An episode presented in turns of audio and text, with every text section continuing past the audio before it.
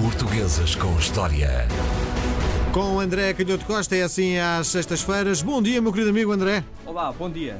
Bom, ehm, qual a figura que traz à manhã de hoje e porquê? Qual o motivo? Henrique Paiva Coceiro é um oficial, foi um oficial do, do, Exército Português, muito ligado à defesa da monarquia, mas tem particulares ligações uh, uh, à Inglaterra. E nesta semana em que se tanto fala do, do Brexit e des, dos desafios e dos dilemas políticos colocados pelo, pelo, Brexit, é interessante olhar para esta figura de Henrique Paiva Coceiro, um, porque também nos permite olhar para uh, um bocadinho da história da, Inglaterra, da relação da, da Inglaterra com Portugal e, e perceber perceber como. Chamada Aliança, não é? A, a mais aliança. antiga aliança do mundo, como se costuma dizer. Uh, e de facto uh, isso permite-nos olhar com um pouco mais de distanciamento para, para estes, estes dilemas, para esta dificuldade de negociação entre a Inglaterra e a União Europeia. E a primeira pergunta que te faço é: porquê estabelecer uma relação de proximidade entre Portugal e Inglaterra? Qual o motivo disso? Em vez de estabelecermos com outro Estado qualquer, porquê uh, com o Reino Unido? Bem, com a Inglaterra? É, é, a resposta a essa pergunta é uma resposta de caráter histórico, porque de facto há essa ligação que começou por ser uma estratégia, começou por obter uma, uma estratégia comercial, de ligação comercial e também de aliança militar. Aliás, em Alves Barrota, o contingente de militares ingleses era muito substancial, se calhar as pessoas não, não saberão disso. E mesmo em 1640, depois de, da ruptura com a monarquia eh, castelhana, com a monarquia de Espanha, mais uma vez eh, foi decisivo o papel da Inglaterra, quer do ponto de vista diplomático, quer também do ponto de vista militar. Enfim, embora depois os historiadores discutam no plano da estratégia, que é sempre uma ciência um bocadinho obscura, tentar explicar objetivamente eh, porque é que se ganharam determinadas batalhas, mas a verdade é que o papel da Inglaterra foi muito importante.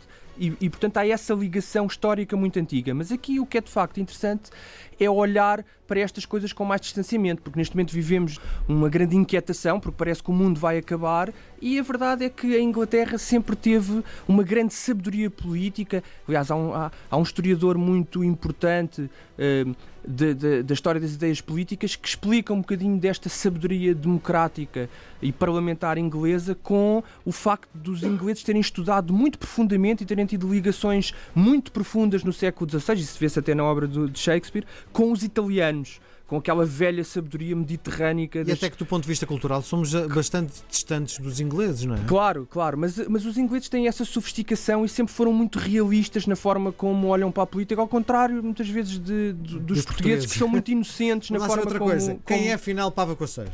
Pava Coceiro é, antes de mais nada, o filho de uma mãe inglesa, precisamente, de uma, de uma senhora que foi educada por decisão do pai num convento de, de, freiras em França e que depois se converteu ao catolicismo e isso marcaria a vida de, de Helena Isabel Mitchell para, para todo o sempre. Ela acabou por ir para, para Madrid porque quando o pai morreu ela já era órfã de mãe, a família do pai acabou por recusá-la, a família inglesa do pai acabou por recusá-la porque ela se tinha convertido ao catolicismo, e de facto isto também é muito interessante, porque no reino da tolerância religiosa havia, eh, de facto, até bastante tarde, praticamente até o século XX, uma grande intolerância da sociedade inglesa relativamente aos católicos, um trauma obviamente explicado pela, pela, reforma muito violenta no século XVI, e a verdade é que ela acabou por ir para Madrid trabalhar como preceptora uh, e depois é, é a partir dessa, dessa ligação a Madrid que aparece em Portugal convidada pela Viscondessa do Torrão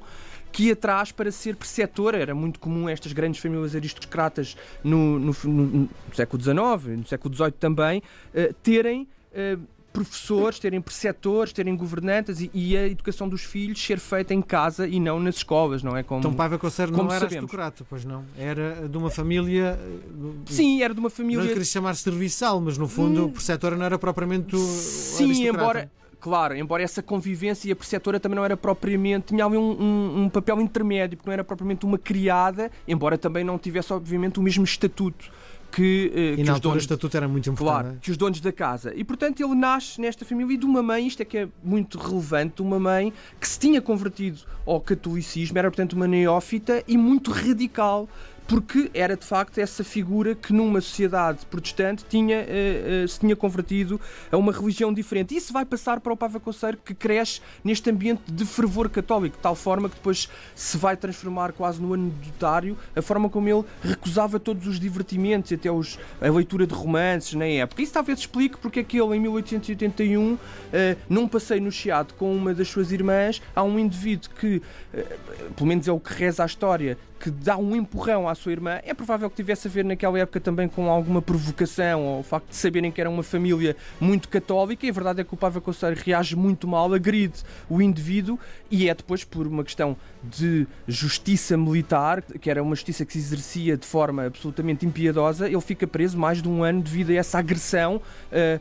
a esse indivíduo que empurrou a sua irmã. É curioso porque o Vasco Puido Valente, que é um grande historiador e estudioso do Paiva Conceiro, diz que foram disparados tiros e curiosamente a Wikipédia, a Wikipédia contraria isso e diz que foi apenas murros e neste caso a versão da Wikipédia é mais plausível do que a do, do historiador, mas eu obviamente não tive tempo de consultar fontes da época e saber se foram tiros ou se foram murros, mas é claro que a pena de prisão indica que talvez possam ter sido tiros, mas por outro lado é um pouco estranho que tenham sido tiros porque é provável que aí a pena de prisão fosse muito mais severa. Mas depois dessa prisão, a verdade é que isso não afeta a sua carreira e o Paiva Conceiro vai para Angola em expedições militares que nessa época se estavam a, a construir, no fundo se estava a construir uma política de tentativa de ocupação de espaços desconhecidos, o famoso mapa cor-de-rosa unindo Angola e Moçambique, e, nessa, e, é nessas expedições que de facto o fervor nacionalista do Paiva Coceiro vai atingir o máximo, não é? Nesse confronto, quer com a exploração da África, quer com a competição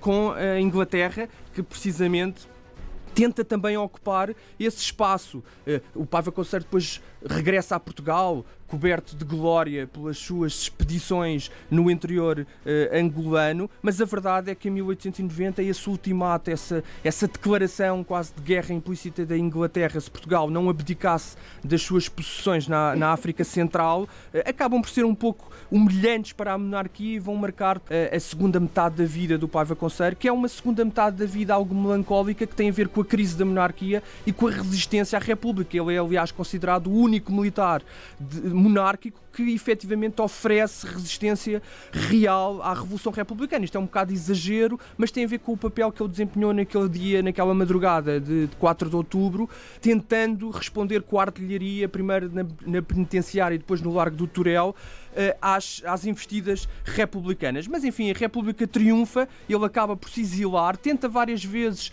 repor, através da violência militar, a monarquia, tentando um, eh, instigar revoltas monárquicas, consegue durante uns poucos dias a famosa monarquia do Norte que ele lidera no norte do país, mas a verdade é que, que não consegue e, e a, a, República acaba por triunfar. Ele vai depois também ainda esboçar uma certa oposição ao Estado Novo, eh, mas também, mais uma vez, não consegue vencer, nesse caso, a ditadura, eh, a instauração da ditadura por Salazar, e acaba por morrer em 1944, mas com, curiosamente com o respeito de todos os setores de políticos da sociedade portuguesa. Deixa-me dizer-te que não tem nada a ver com o que estás a dizer, mas também tem.